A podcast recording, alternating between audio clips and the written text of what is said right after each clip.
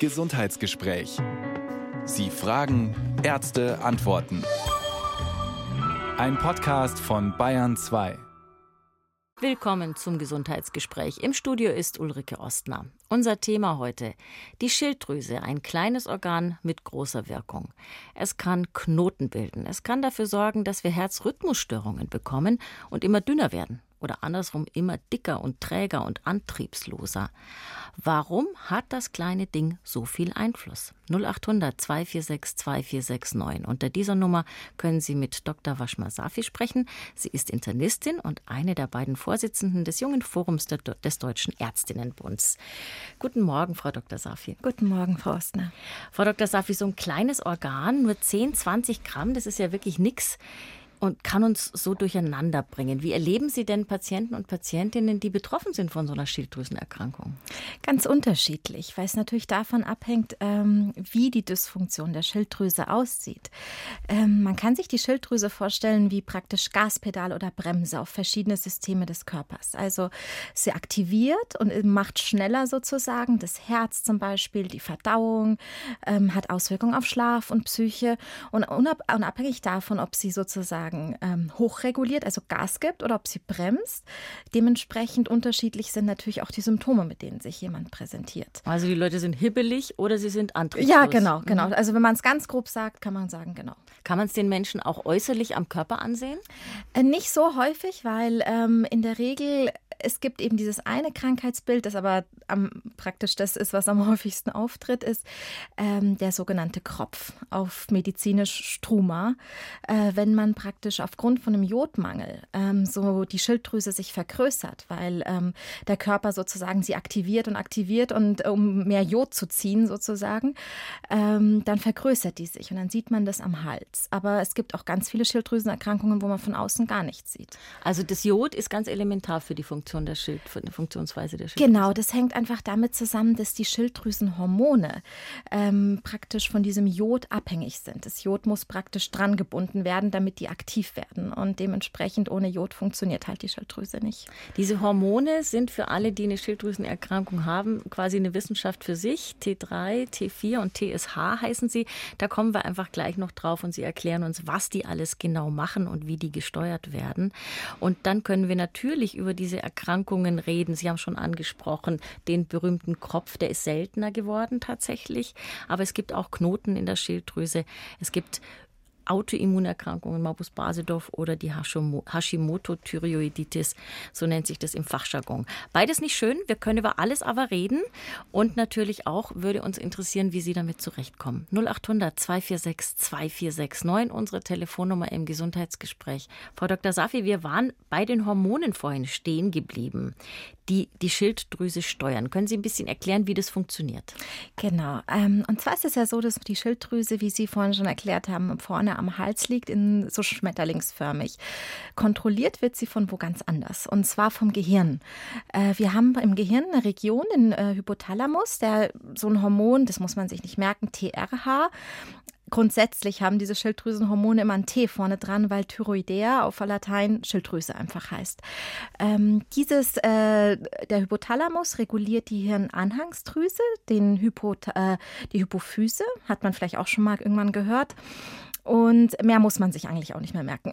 Und der Hypophyse, die Hypophyse hat ein Hormon, ein stimulierendes Hormon, TSH, also Thyroidea stimulierend, das Rezeptoren an Rezeptoren direkt an der Schilddrüse andockt. Und was dieses Hormon macht, ist, dass es die Schilddrüsenhormone T3, T4, 3 und 4 sagen tatsächlich davon aus, äh, darüber was aus, wie viel Jod an diesen äh, Molekülen dranhängt, ähm, freisetzen.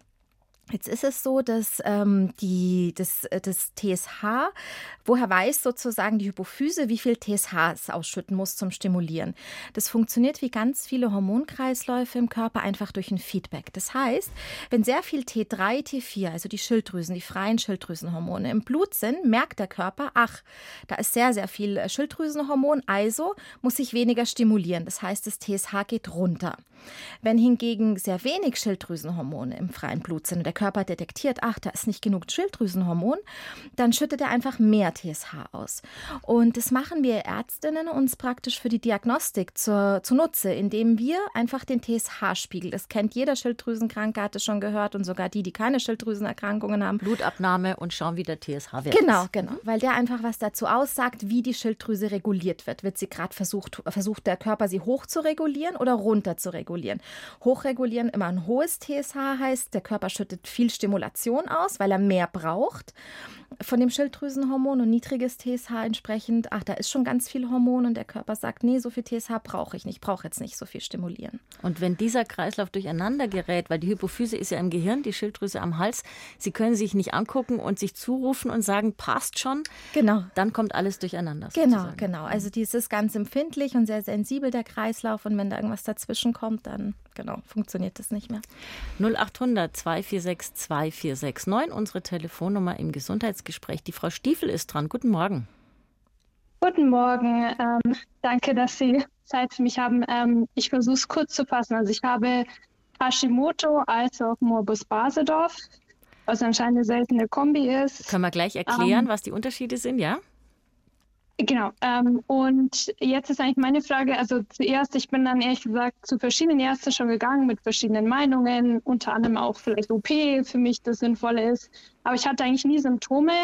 Das war eigentlich eher durch Zufall, dass das Morbus Basedorf rausgekommen ist. Jetzt habe ich dieses Carbimazol genommen, bin jetzt eigentlich, nehme es jetzt seit etwa drei Monaten und bin jetzt eigentlich schon dabei, weil es gut anschlägt, jeden zweiten Tag diese Carbimazol-Tablette zu nehmen die 10 Milligramm. Und jetzt ist eigentlich meine Frage, ich möchte es eigentlich möglichst bald absetzen, weil ich natürlich in meinem Alter irgendwann denkt man auch an Kinderplanung etc. Mhm, und Ihr Alter darf ich, sagen, Anfang 30, gell? Genau. ja. ähm, Genau, okay. und ähm, jetzt habe ich, kriege ich dann aber auch irgendwie so ein bisschen Angst, weil man hört natürlich von die, manchen dann, wenn man zu früh das absetzt, dass es dann sofort wiederkommt oder äh, dass es jederzeit wiederkommen kann. Und ja, dann, aber wie gesagt, ich fühle mich eigentlich top gesund. Ich ja. weiß eigentlich nicht, Das ist schon mal gut, dass es Ihnen, also das ist schon mal das Wichtigste erstmal, dass Ihnen gut geht, Frau Stiefel. Aber wir holen jetzt ein bisschen aus, auch für die anderen Hörerinnen mhm. und Hörer. Und Frau Dr. Safi, erklären mal, was Hashimoto und Morbus Basedorf gemeinsam haben zunächst mal. Die haben schon was gemeinsam. die Schilddrüsendysfunktion und zwar in die gegengesetzte Richtung. Aber was sie gemeinsam haben, dass sie im Endeffekt durch Antikörper oder an Autoimmun, genau, mhm. äh, dass sie autoimmun vermittelt sind. Ja, Frau Stiefel, jetzt müssen Sie kurz Geduld haben. Ich komme zu Ihrer Frage, aber ich glaube, wir müssen ja. ganz viel erklären, was für Sie glasklar ist, aber für die Hörerinnen ja. vielleicht nicht. Also ähm, zum ersten Schritt, Sie haben gesagt, Sie haben Hashimoto und Morbus Basedorf. Ähm, ja. Das sind beides Autoimmunerkrankungen, aber die machen genau das Gegenteil voneinander eigentlich. Also bei Hashimoto ist es so, dass der Körper die Schilddrüse angreift, sie immer kleiner wird und irgendwann nicht mehr richtig funktioniert. Das, was daraus resultiert, ist eine Schilddrüsenunterfunktion. Das heißt, eine kaputte Schilddrüse, die einfach praktisch keine Hormone mehr ähm, produziert. Also die macht sich selbst kaputt. Und da ist ja hinten genau. dieses Wort Thyreoiditis. Immer wenn wir Itis haben wir gelernt, ist eine Entzündung im Spiel. Ja, wobei das jetzt natürlich nicht durch Bakterien oder Viren ist, sondern einfach eine autoimmune Reaktion ist. Mhm. Genau. Ähm, der Basedorf macht, ist, macht was anderes anderes. Und zwar hatte ich vorhin ja schon erklärt, dass das TSH, das stimulierende Hormon, das äh, dockt sozusagen an der Schilddrüse an und sorgt dafür, dass die Schilddrüsenhormone freigelassen ra oder rausgelassen werden. Ähm, beim Basedorf ist es so, dass es praktisch Rezeptoren gibt gegen genau die Stelle, wo das TSH äh, andocken würde zum Stimulieren.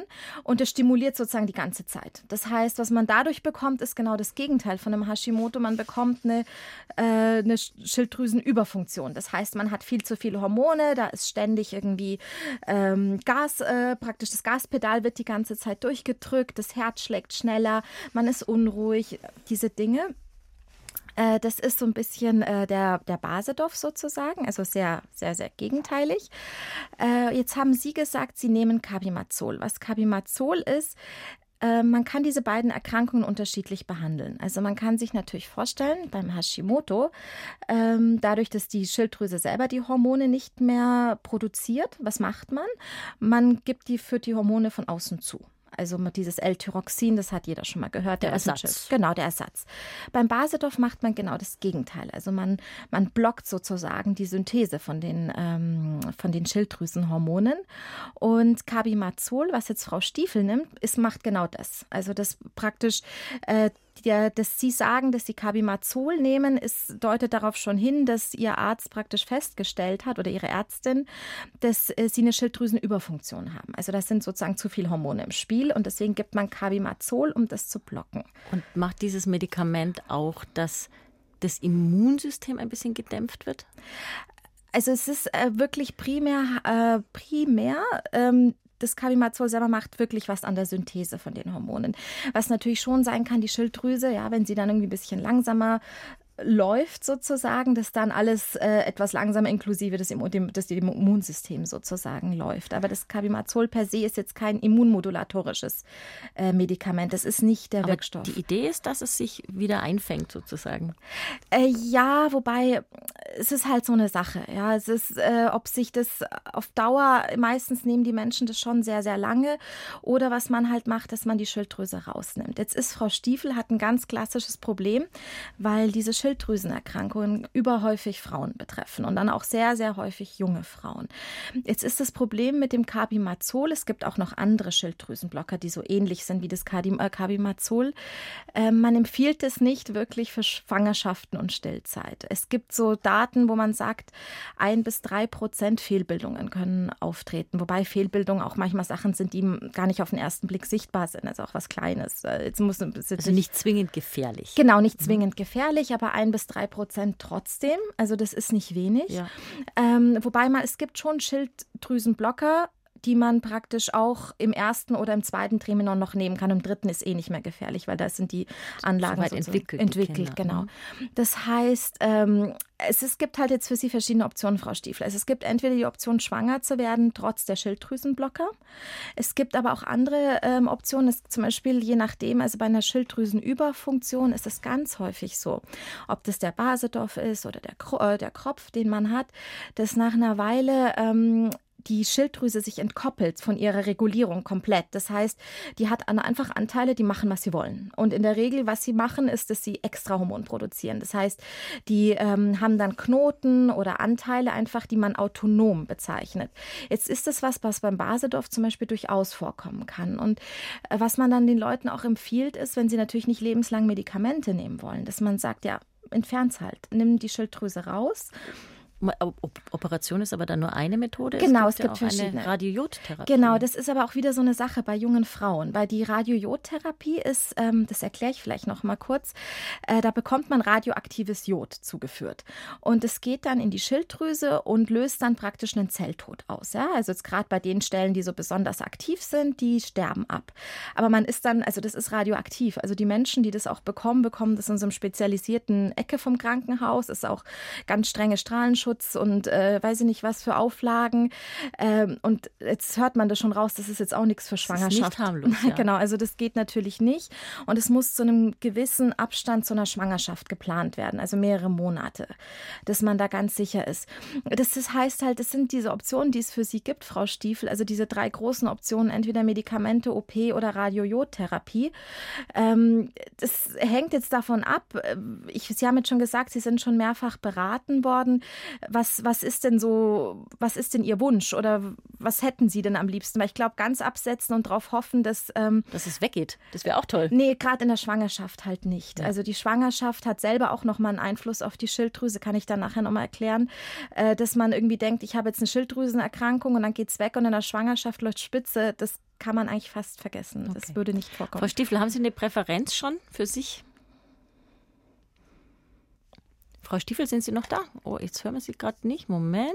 Frau Stiefel, jetzt hören wir Sie ja, wieder. Entschuldigung. Hallo? Ja. ähm, also Präferenz schon, ich will noch ein bisschen Kontext dazugeben, weil ich finde, oft wird so ein bisschen der Individualfall, weil ich meine, jeder Mensch ist ja anders. Wie gesagt, ich hatte auch nie Symptome und meine Werte waren auch nie, also sind erhöht, aber sie sind jetzt auch nicht exorbitant. Äh, man hat diesen Zwack nachgewiesen, aber der ist jetzt auch nicht exorbitant wie von einem Arzt auch gesagt wurde, also das sind jetzt keine furchtbaren Werte bei mir, also höher als normal, aber nicht wie gesagt, exorbitant. Plus, ähm, ich habe jetzt ja nach drei Monaten, das Kabinazol schlägt ja sehr gut an, eigentlich meine Präferenz, so wie ich das auch mitbekomme von zumindest den Ärzten, wo ich war, den, den letzten, die meinten, dass das sich eigentlich schon innerhalb von einem halben Jahr bei mir regeln sollte, weil ich jetzt, wie gesagt, jetzt nach drei Monaten nehme ich es jetzt, ich nehme es jetzt schon seit Wochen ähm, bloß jeden zweiten Tag und viel mehr runtersetzen kann man das Kabimazol ja dann auch irgendwann nicht mehr. Und dass das dann eigentlich ausgerührt ist. Ich habe auch keinen Knoten, ich habe keine Schwellung, ich habe, man sieht es nur an der starken Durchblutung, konnte man das sehen. Also Ihre Ärzte sagen, es besteht eine realistische Chance, dass man das Kabimazol wieder absetzt und dann ist es weg. Das, der so Basedorf zumindest. So hat der Basedorf. Beim Hashimoto wissen Sie natürlich nicht, der kommt wahrscheinlich wieder, ja, aber ähm, genau. das war das war jetzt das Feedback für mich war eher halt die Frage, ja. weil ich das natürlich, ich möchte das eigentlich schon jetzt diesen, diesen Ausbruch ausheilen und ob das eine realistische Zeitlinie ist oder wie gesagt, ob ich dann auch von diesem Kabimazol auf vielleicht Wolfstrap ausweichen kann. Ähm, also Frau Stiefel, ich bin nicht ganz sicher, ob Sie das ganz richtig verstanden haben. Und zwar ist es so, dass was das Kabimazol macht, es braucht längere Zeit, bis es sozusagen anschlägt. Weil die Sache ist die, das Kabimazol ähm, verhindert, wie ich ja schon gesagt habe, diese Neusynthese von den Hormonen. Die, die schon da sind, die werden noch eine ganze Weile weiter ausgeschüttet. Das heißt, am Anfang merkt man gar nicht. Wie lange nehmen Sie das Kabimazol schon? Drei Monate. Ähm, jetzt nehme ich drei Monate. Ach so, okay. Ähm, ja, gut, jetzt müsste man langsam was sehen. Also jetzt müsste, hat sich an den äh, Werten was verändert oder verbessert? Jetzt bin ich, jetzt bin ich in den Niedrignormal. Ich ah ja, okay. Niedrignormal. Okay, gut. Ähm, also es, es, ist hier ist ein sehr spezieller Fall. Man müsste natürlich schauen, aber in der Regel, ähm, in der Regel verhält es nicht von sich aus aus komplett. Also das tut es in der Regel nicht. Ähm, aber Sie haben jetzt eh schon einen sehr eigenartigen oder sehr komplexen Fall mit zwei Erkrankungen gleichzeitig. Das kann ich Ihnen natürlich nicht sagen, ob das eine das andere dann irgendwie aufhebt im Effekt oder wie das ist. Ähm, aber wenn Frau Stiefel noch so viel Zeit hat mit Schwangerwerden, dann wäre es doch ein halbes Jahr Versuch sozusagen wert. Das wäre es auf jeden, jeden Fall. Fall. wert. Also okay. das würde ich auf jeden Fall an Ihrer Stelle noch machen. Ja, dann können Sie das erstmal sozusagen dieses halbe Jahr ausprobieren und wenn es nicht klappt, dann Plan B. Frau okay. Stiefel, ja? Okay. Okay. Ja. Danke. Danke für den Anruf. Wiederhören. Auf Wiederhören. Tschüss.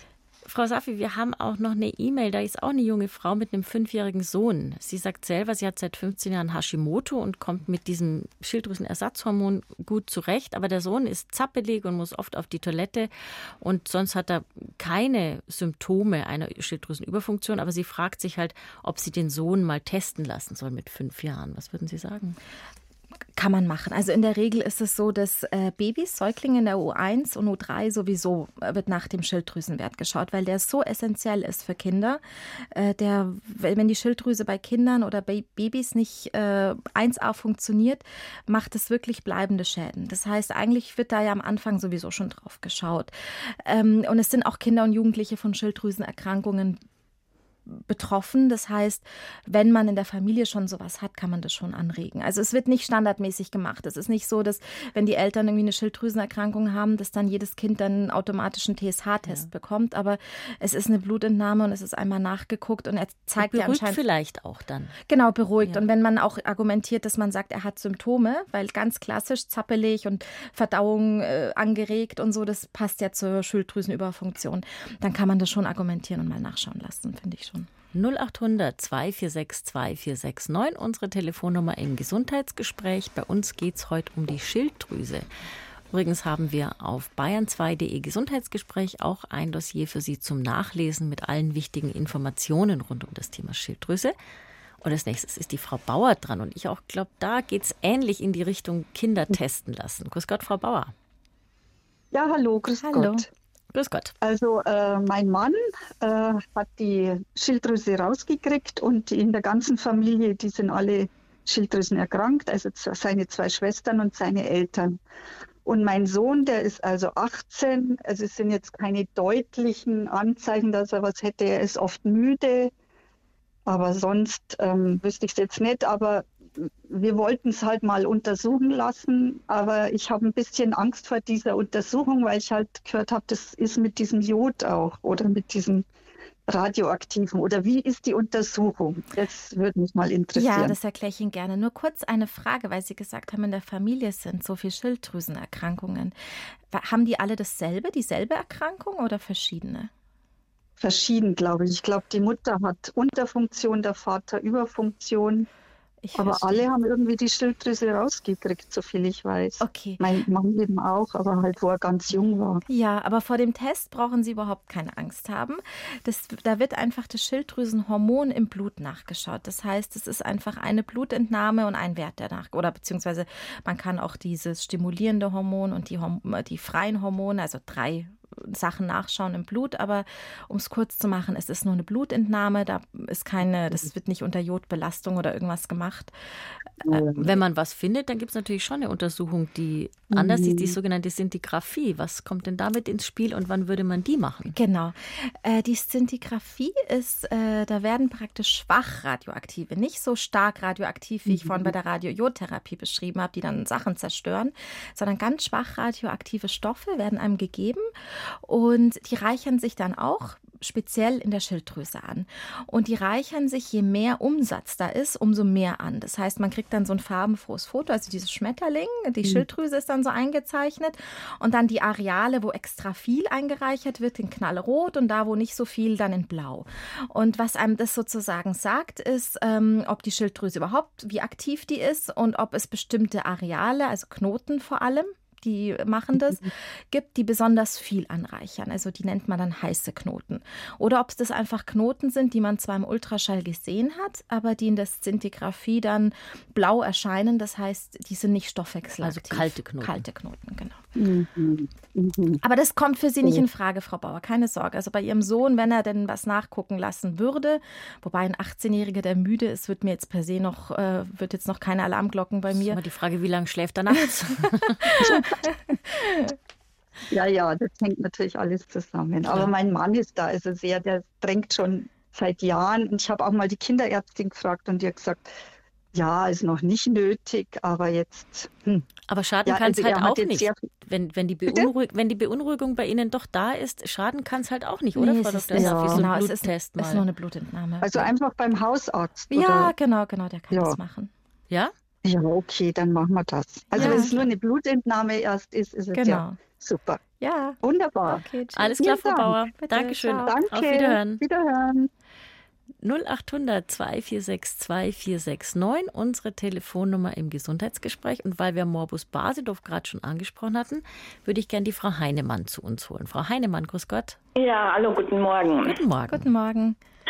Ähm, ich habe das Problem, genau, ich habe einen Morbus Basedow, der bei mir auch erst 2018 eigentlich ziemlich dramatisch zum Ausbruch gekommen ist. Ich bin auch schon etwas älter, nämlich jetzt 67. Ähm, genau, ich habe dann Carbimazol genommen für ein Jahr, anderthalb. Und dann hat man mir die Schilddrüse entfernt, da ich dann auch diese ähm, endokrine Orbitopathie dabei habe, also die Augenbeteiligung. Und die Schilddrüse wurde vor drei Jahren, 2020, entfernt. Und seitdem ist das ein Auf und Ab, dass man die Dosierung von dem Medikament einfach ähm, ja, nicht hinkriegt. Das ist mal zu viel, es ist mal zu wenig. Ähm, der TSH-Wert ist zu hoch, dann ist er fast gar nicht mehr da. Dementsprechend fühle ich mich halt auch. Wie auf einer Achterbahn wahrscheinlich vorher. Ja, ich fühle mich ja. ähm, sehr schlecht, oft. Ja, also ich weiß auch nicht, ob das dann eben immer diese sogenannten Schübe sein können. Also ähm, gut, ich habe mit Bluthochdruck, aber wenn dann, wenn es mir da so schlecht geht, ähm, ja, geht es mir auch nicht besser mit dem Blutdruck. Ne? Äh, Frau Heinemann, was für ein Medikament bekommen Sie denn zurzeit? Ich nehme jetzt das Novoteral. Was hat das für einen Wirkstoff? Das ist Levothyroxinum, ah, ja. Natricum und mhm. Liot Tyronium. oh Gott, oh Gott, oh Gott. Also kurz gesagt, es ist Schilddrüsenhormon sozusagen. Genau. genau. Mhm. Äh, ich erkläre vielleicht nur kurz ein, zwei Sachen, die Sie so nebenher erwähnt haben, nur für die Hörerinnen. Ähm, Sie haben gesagt, Sie haben eine Augenprobleme mit dem Morbus Basedorf. Das ist ganz klassisch, dass dieser Wachstumsstimulus, ja, den praktisch diese Antikörper machen, die stimulieren ja an, an der Schilddrüse, habe ich von erklärt. Ähm, da gibt es wohl auch die Stimm Rezeptoren hinter den Augen für, für genau dieses Schilddrüsenhormon komischerweise. Und ähm, dann ist es so, dass praktisch hinter den Augen sozusagen das Bindegewebe an auch ähm, anwächst sozusagen und sich auch Einlagerungen von so Zuckermolekülen äh, stattfinden. Und das führt, ich sage es jetzt ganz böse ein bisschen auf Deutsch, um es einfach kurz und knapp zu machen, zu Glubschaugen. Das heißt, die Augen treten einfach nach vorne, ja, weil hinten einfach weniger Platz ist.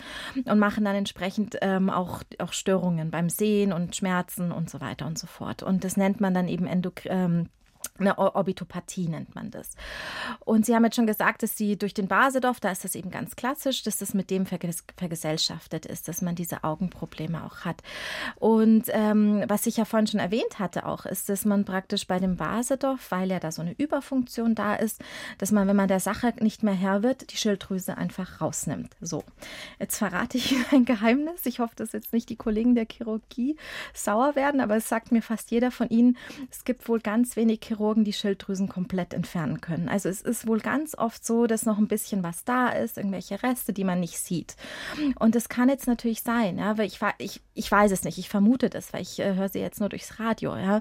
Es kann natürlich sein, haben Sie denn nach der OP nochmal auch so eine Radiojodtherapie oder sowas bekommen, um praktisch Reste noch abzutöten? Nein, so? also keine Radiojodtherapie, weil äh, man auch befürchtet hat, dass das damals dann so extrem noch zum Ausbruch gekommen ist, weil ich ein CT gemacht gekriegt habe mit ähm, Kontrastmittel und mhm. wahrscheinlich ähm, jodhaltig war und danach ist äh, ging es mir also ist die Schilddrüse total entgleist. Aber das ja. war nach der OP, haben Sie das CT nee, bekommen? das war davor, das davor. war mhm.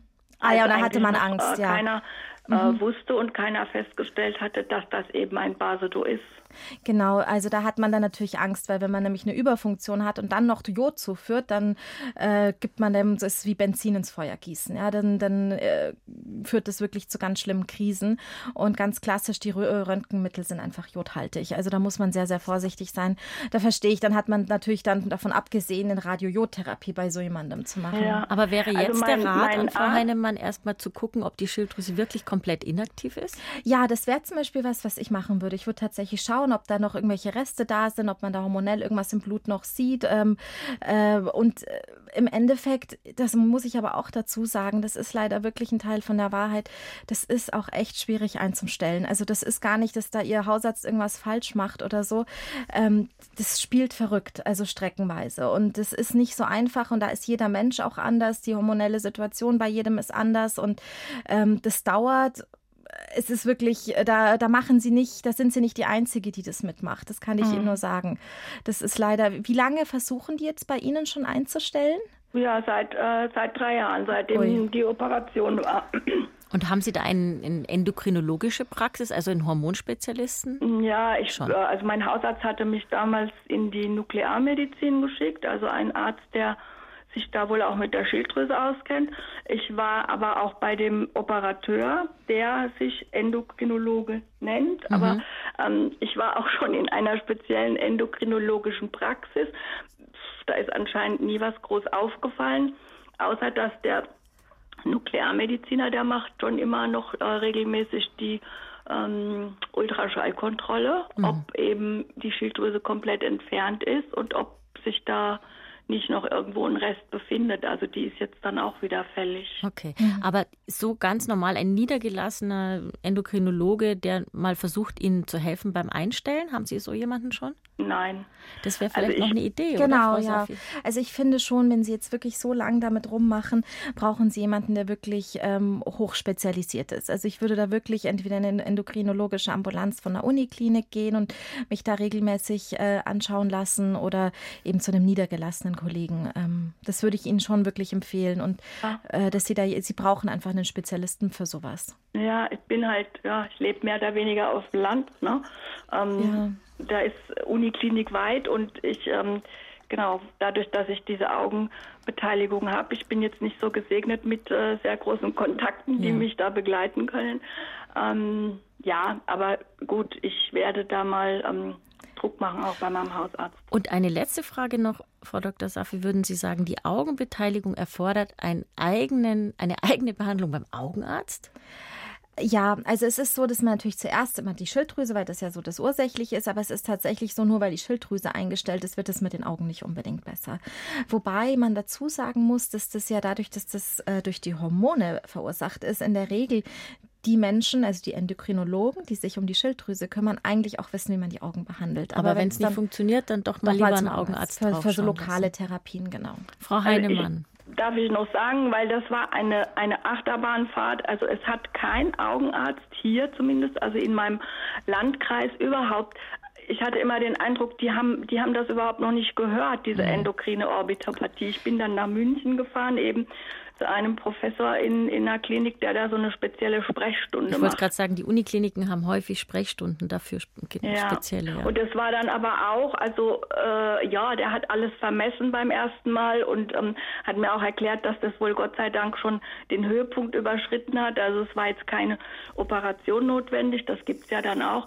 Ähm, und nach der OP bin ich da aber nochmal hingefahren, weil der Arzt eben auch meinte, hier, ähm, das macht sicher Sinn, das nochmal zu kontrollieren, weil durch die OP sich ja dann auch nochmal wieder irgendwas ändert mit den Augen. Mhm. Aber äh, ja, da bin ich halt freundlich quasi nach der Untersuchung weggeschickt worden. Ich soll mir einen, einen ähm, entsprechenden Augenarzt suchen. Aber hier kennt sich keiner aus okay. damit. Ja.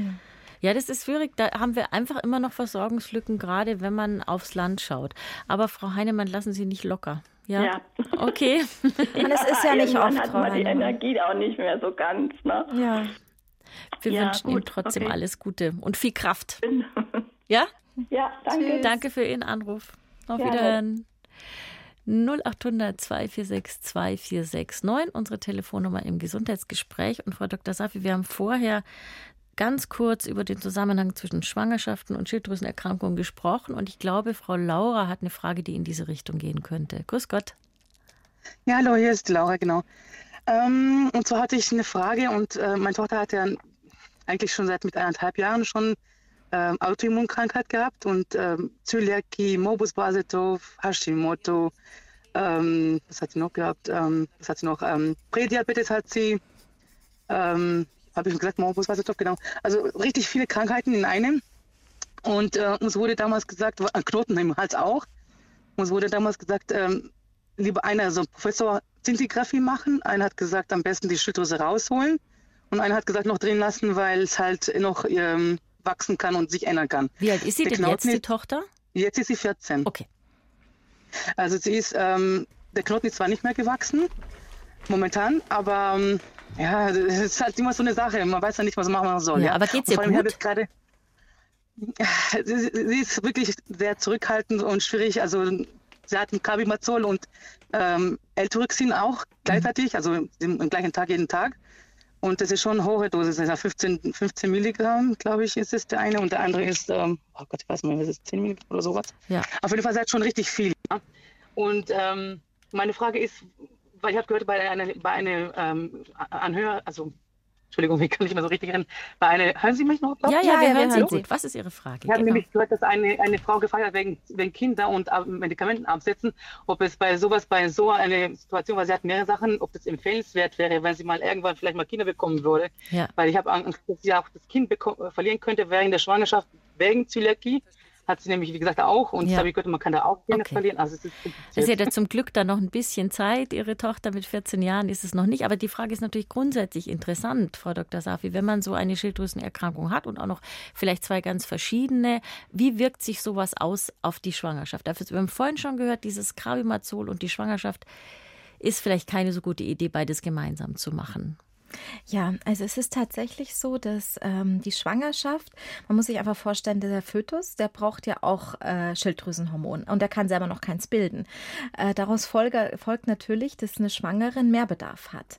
In der Regel ist es so, dass das Schwangerschaftshormon, das Beta-HCG, das haben wir wahrscheinlich die meisten Frauen schon mal gehört, ähm, macht dasselbe wie TSH. Das heißt, es stimuliert auch und ähm, stimuliert die Freisetzung der Schilddrüsenhormone.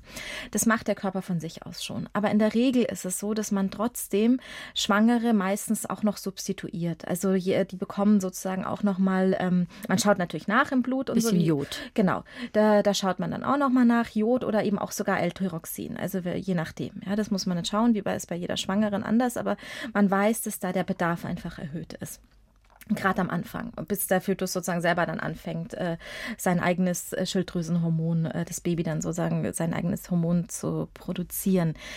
Dementsprechend ist es natürlich dann für jemanden, der mit Schilddrüsenerkrankungen schon vorbelastet ist, der braucht dann natürlich extra Kontrolle. Ja, der braucht Also jemand, der dann eine Erkrankung hat, wo man zu wenig Schilddrüsenhormon hat, da ist es gefährlicher als jemand, der eine Erkrankung hat, wo man zu viel Schilddrüsenhormon hat? Ja, so Pi mal Daumen denkt man das natürlich Mhm. so. Ja, würde man so denken. Und äh, stimmt auch wahrscheinlich in den meisten Fällen. Aber es kann halt auch wirklich einfach durch die Schwangerschaft durcheinander gehen. Also es kann einfach sein, dass äh, jemand, der eine Überfunktion hatte, dass das dann wild verrückt spielt und so. Das kann Ihnen niemand sicher sagen, wie es bei Ihnen ausgeht. Ähm, ich kann Ihnen nur sagen, dass grundsätzlich bei einen Schwangeren nicht vorsorglich die Schilddrüsenhormone nachgeschaut werden. Das heißt, wenn man schon mal in der Vergangenheit oder als Jugendliche schon da was mal war und was hatte, jetzt sagen wir mal, sie wird erst mit 30 schwanger, dann äh, ist, sind die Schilddrüsenprobleme nicht mehr so präsent. Das sollte man dann schon nochmal sagen dem Frauenarzt. Also da war bei mir immer was und kann man dann nochmal nachschauen. Das Okay. wird nicht routinemäßig gemacht. Also auf jeden Fall wichtig ist es, zusammen mit Frauenärztin zu besprechen, bevor man schwanger wird, zu überlegen, ist eine Veränderung der Medikamente notwendig, sinnvoll, was kann man machen oder besteht fürs Baby und die Mutter ein Risiko, wenn man Genau, schwanger wird. genau. Also und die Therapien auch entsprechend planen mit Abständen. Das weiß dann die, die Gynäkologin in der Regel auch, ja, wie man da pausieren muss, wie lange da, bevor man dann äh, schwanger wird. Und was ich aber da leider auch noch dazu sagen muss, also was die Schilddrüse leider auch macht, wenn sie gerade eine Unterfunktion, die macht auch einfach unfruchtbar. Also es kann auch einfach ein Grund sein, dass man gar nicht erst schwanger wird. ja, Also was dann in der Situation vielleicht auch vom Körper so gewollt Genau, ist. genau. Ja, zum Glück, Frau Laura, hat Ihre Tochter noch Zeit. Sie ist erst 14 Jahre alt und wir halten Ihnen die Daumen, dass sich das alles noch ein bisschen einrenkt und ein bisschen besser wird und sie dann vielleicht, wenn sie irgendwann Lust hat, Kinder zu kriegen, das gut hinkriegt und gut machen kann. 0800 2462 469, unsere Telefonnummer im Gesundheitsgespräch. Und Frau Dr. Safi, wir haben jetzt mehrere Fragen, die in Richtung Zusammenhang mit Psyche und Schilddrüsenerkrankungen gehen. Stellvertretend würde ich gerne die Frau Schwarzler zu uns holen. Grüß Gott. Guten Morgen. Hallo. Bitte schön. Soll ich noch mal sagen, was ich vorhin sagte? Aber sehr gerne. Bitte. Ja, die Sache ist die. Ähm, fangen wir mit der Schilddrüse an. Ich hatte, ich weiß schon gar nicht mehr, ob Über- oder Unterfunktion, bereits in jungen Jahren Tabletten und, und, und. Aber dann normal gelebt und Ende der, 1990, Ende der 1990er Jahre mit Ende 40 hat mir ein behandelnder Hals-Nasen-Ohrenarzt hat kalte Knoten festgestellt einige, große auch, und hat mir glaubhaft versichert, dass daraus heißer werden können, das wäre Krebs und das Operieren weniger gefährlich ist als nicht operieren, weil ich Todesangst hatte vor der Operation. Haben wir gemacht, lief gut, obwohl es Nachwirkungen gab. So, das war September 97.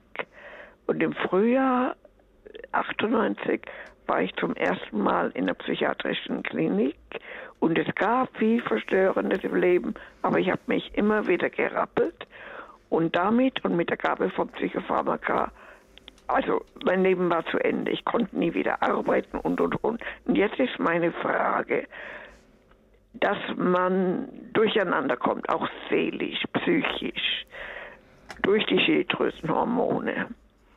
Ich habe es übrigens auch vor wenigen Jahren erlebt. Ja. Das ist ja, glaube ich, eine Tatsache. Ja, schauen wir einfach mal. Wir haben tatsächlich auch noch nicht wirklich ganz genau aufgezählt, was die Schilddrüse alles steuert. Deswegen, Frau Schwarzler, erstmal herzlichen Dank für Ihre Frage. Frau Dr. Safi, wie hängen Psyche und Schilddrüse zusammen? Hängen sie zusammen? Ja, definitiv. Also die Psyche ist, wird definitiv mit äh, von der Schilddrüse beeinflusst und zwar auch sehr stark. Also man weiß einfach, wie ich das vorhin wieder mit dem Gaspedal und der Bremse so ein bisschen, das ist immer sehr grob, äh, holzschnittartig, aber so in etwa kann man sich das vorstellen. Die Unterfunktion ist verge vergesellschaftet mit zum Beispiel Depressionen, ja, mit so einer Antriebsarmut, Gedächtnisstörungen, einem Leistungsabfall, so einer chronischen Müdigkeit. Ähm, das ist so die Unterfunktion oder auch ganz häufig bei älteren Menschen. Demaskiert sich das, da denkt man sich, ach, der wird jetzt dement, der vergisst ja die ganze Zeit oder sie, ähm, die funktioniert nicht mehr, die wird irgendwie langsamer und dann schiebt man das ganz oft aufs Alter, aber es kann wirklich einfach die Schilddrüse sein. Das ist einfach möglich.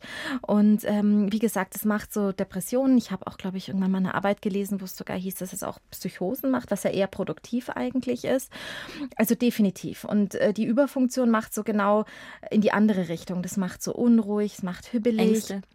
Ängste, Schlafstörungen, dass man einfach die Gedanken kreisen, ähm, man kommt nicht zur Ruhe. Das ist äh, auch so, so, ein Zittern, so ein Händezittern, so ein ständiges, äh, so eine Hippeligkeit. Das macht die Überfunktion. Also die Schilddrüse, äh, da ist der Körper in der Regel sehr, sehr sensibel. Das heißt, in dem Moment, wo man, würde man beides machen, die Schilddrüse zunächst natürlich versuchen, das einzustellen, dass die Hormonwerte wieder in Ordnung kommen und gleichzeitig aber zum Beispiel bei der Depression eine Behandlung mit Antidepressiva oder irgendeinem Psychopharmaka den Menschen geben? Also würde man das kombinieren?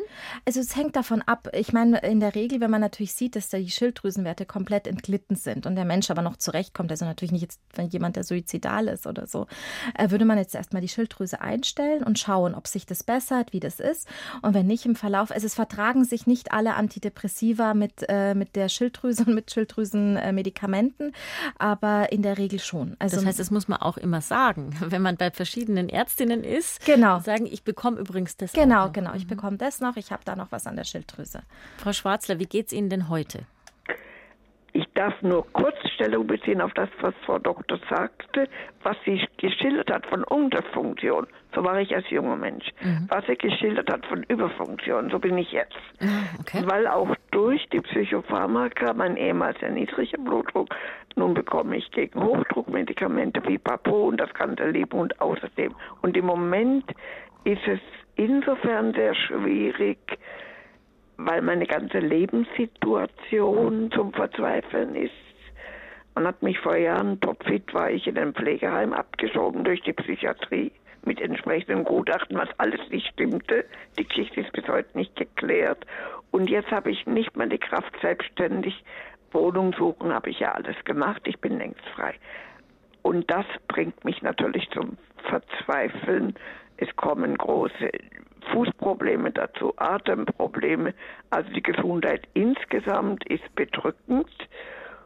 Und kurz noch rück zur Schilddrüse. Depression hatte ich lebenslang zu tun und vor wenigen Jahren hatte ich dreieinhalb Jahre lang die Beschwerden, die ich in jungen Jahren nur im Winter kannte, ganzjährig. Mhm.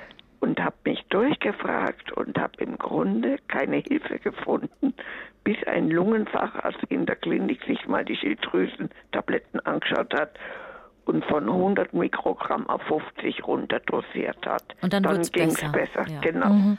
Ach, Frau Schwarzler, da haben Sie ganz schön was um die Ohren, aber ich höre trotzdem raus, dass Sie eine starke Frau sind und dass Sie sich immer wieder freigekämpft haben und durchgekämpft haben. Und wir wünschen Ihnen wirklich diese Kraft auch weiterhin, dass Sie das noch gut hinkriegen. Ich danke Ihnen ganz herzlich für Ihren Anruf und wünsche Ihnen alles Gute. Tschüss, Frau Schwarzler. Frau Ostner, ich müsste ja? noch kurz was nachtragen, weil ähm, nur damit die Hörerinnen, die das hören, nicht Angst bekommen, weil Frau Schwarzler hatte gesagt, dass ihr heißer Knoten als Krebs identifiziert. Stimmt, wir hatten es noch kurz angemerkt, als sie es gesagt hat, gell? Und dann genau, aber nur, dass wir das nochmal kurz mhm. klarstellen. Es ist genau andersrum. Die kalten Knoten sind verdächtig, die heißen in der Regel nicht. Also alle, die jetzt heiße Knoten haben, ganz entspannt. Müssen nicht erschrecken. Aber genau. der kalte Knoten, da würde man weiter testen und untersuchen, womöglich, ob, das, ob da Krebszellen drin sind? Genau, also in der Regel, äh, das war eine Untersuchung, die wir natürlich immer auch regelhaft machen, die ich ganz stiefmütterlich behandelt und nicht erwähnt habe, die Ultraschalluntersuchung. Also man macht das ist die, die einfachste, die, die einfachste, genau, die mhm. billigste kann jeder.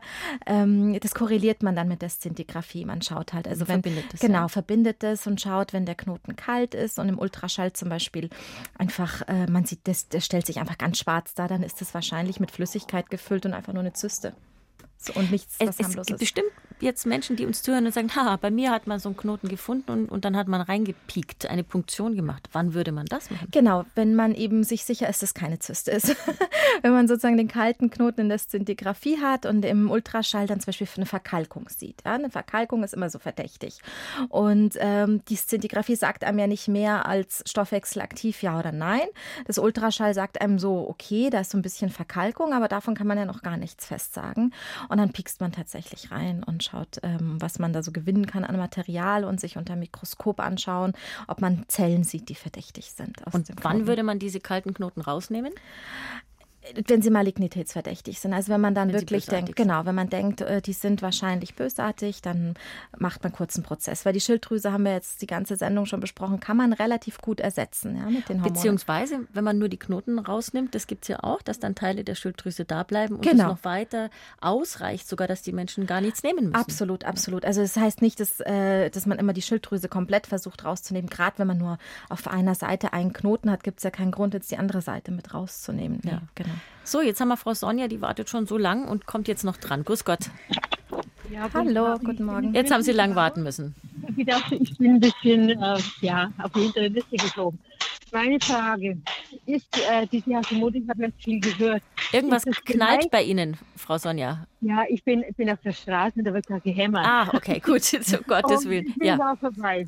Also, diese, die Hashimoto, die ich ja spät Ende 60 entdeckt bekommen habe durch einen Ultraschall.